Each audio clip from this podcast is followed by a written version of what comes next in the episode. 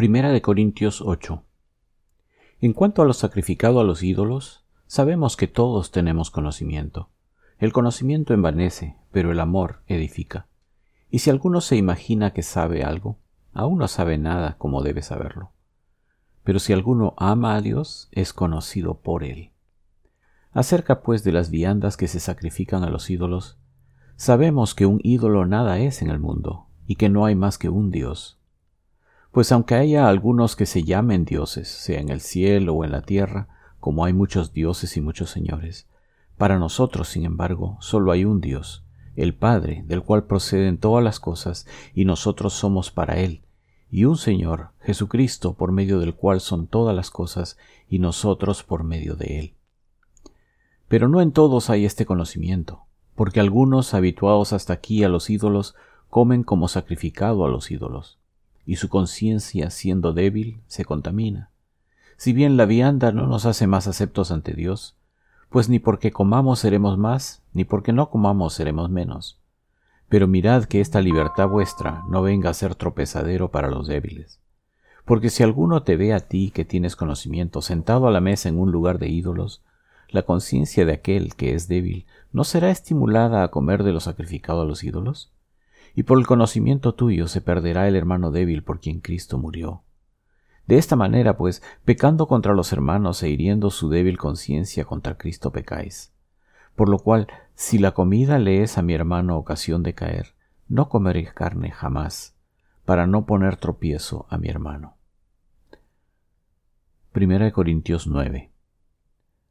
¿No soy apóstol? ¿No soy libre? ¿No he visto a Jesús el Señor nuestro? ¿No sois vosotros mi obra en el Señor? Si para otros no soy apóstol, para vosotros ciertamente lo soy, porque el sello de mi apostolado sois vosotros en el Señor. Contra los que me acusan, esta es mi defensa. ¿Acaso no tenemos derecho de comer y beber? ¿No tenemos derecho de traer con nosotros una hermana por mujer, como también los otros apóstoles y los hermanos del Señor y Cefas? ¿O solo yo y Bernabé no tenemos derecho de no trabajar? ¿Quién fue jamás soldado a sus propias expensas? ¿Quién planta viña y no come de su fruto? ¿O quién apacienta el rebaño y no toma de la leche del rebaño? ¿Digo esto solo como hombre? ¿No dice esto también la ley? Porque en la ley de Moisés está escrito, no pondrás bozal al buey que trilla. ¿Tiene Dios cuidado de los bueyes o lo dice enteramente por nosotros? Pues por nosotros escribió, porque con esperanza debe arar el que ara, y el que trilla con esperanza de recibir del fruto. Si nosotros sembramos entre vosotros lo espiritual, ¿es gran cosa si cegaremos de vosotros lo material? Si otros participan de este derecho sobre vosotros, ¿cuánto más nosotros? Pero no hemos usado de este derecho, sino que lo soportamos todo por no poner ningún obstáculo al Evangelio de Cristo. ¿No sabéis que los que trabajan en las cosas sagradas comen del templo y que los que sirven al altar del altar participan? Así también ordenó el Señor a los que anuncian el Evangelio que vivan del Evangelio. Pero yo de nada de esto me he aprovechado, ni tampoco he escrito esto para que se haga así conmigo, porque prefiero morir antes que nadie desvanezca esta mi gloria.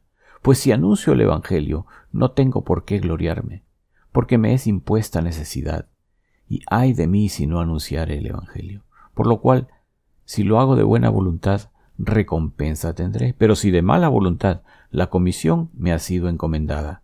¿Cuál pues es mi galardón?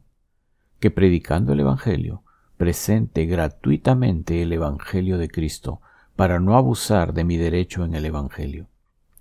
Por lo cual, siendo libre de todos, me he hecho siervo de todos para ganar a mayor número me he hecho a los judíos como judío, para ganar a los judíos, a los que están sujetos a la ley, aunque yo no esté sujeto a la ley, como sujeto a la ley para ganar a los que están sujetos a la ley.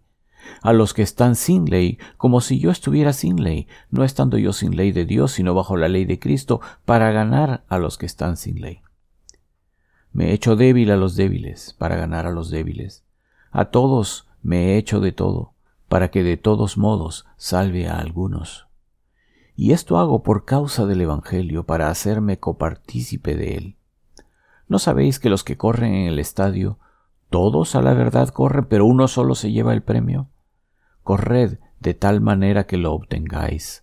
Todo aquel que lucha, de todo se abstiene, ellos a la verdad para recibir una corona corruptible, pero nosotros una incorruptible. Así que yo de esta manera corro, no como a la aventura, de esta manera peleo, no como quien golpea el aire, sino que golpeo mi cuerpo y lo pongo en servidumbre, no sea que habiendo sido heraldo para otros, yo mismo venga a ser eliminado. Primera de Corintios 10. Pero no quiero, hermanos, que ignoréis que nuestros padres todos estuvieron bajo la nube y todos pasaron el mar, y todos en Moisés fueron bautizados en la nube y en el mar, y todos comieron el mismo alimento espiritual, y todos bebieron la misma bebida espiritual, porque bebían de la roca espiritual que los seguía, y la roca era Cristo. Pero de los más de ellos no se agradó Dios, por lo cual quedaron postrados en el desierto. Mas estas cosas sucedieron como ejemplos para nosotros, para que no codiciemos cosas malas como ellos codiciaron. Ni seáis idólatras como algunos de ellos. Según está escrito, se sentó el pueblo a comer y a beber y se levantó a jugar. Ni forniquemos como algunos de ellos fornicaron y cayeron en un día veintitrés mil. Ni tentemos al Señor como también algunos de ellos le tentaron y perecieron por las serpientes. Ni murmuréis como algunos de ellos murmuraron y perecieron por el destructor y estas cosas les acontecieron como ejemplo, y están escritas para amonestarnos a nosotros, a quienes han alcanzado los fines de los siglos. Así que, el que piensa estar firme, mire que no caiga.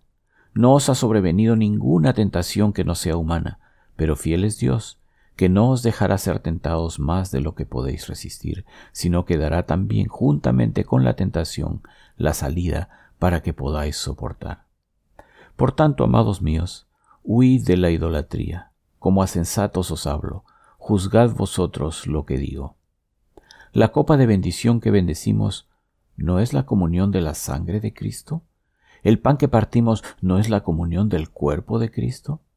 Siendo uno solo el pan, nosotros, con ser muchos, somos un cuerpo, pues todos participamos de aquel mismo pan. Mirad a Israel según la carne, los que comen de los sacrificios, ¿no son partícipes del altar? ¿Qué digo pues? ¿Que el ídolo es algo o que sea algo lo que se sacrifica a los ídolos? Antes digo, que lo que los gentiles sacrifican a los demonios lo sacrifican y no a Dios. Y no quiero que vosotros os hagáis partícipes con los demonios. No podéis beber la copa del Señor y la copa de los demonios no podéis participar de la mesa del Señor y de la mesa de los demonios. ¿O provocaremos a celos al Señor?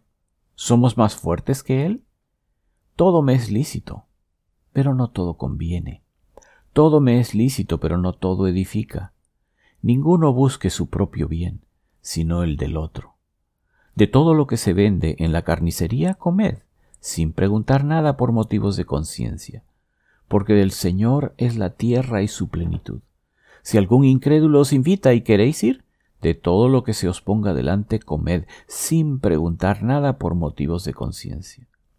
Mas si alguien os dijere, esto fue sacrificado a los ídolos, no lo comáis, por causa de aquel que lo declaró y por motivos de conciencia, porque del Señor es la tierra y su plenitud.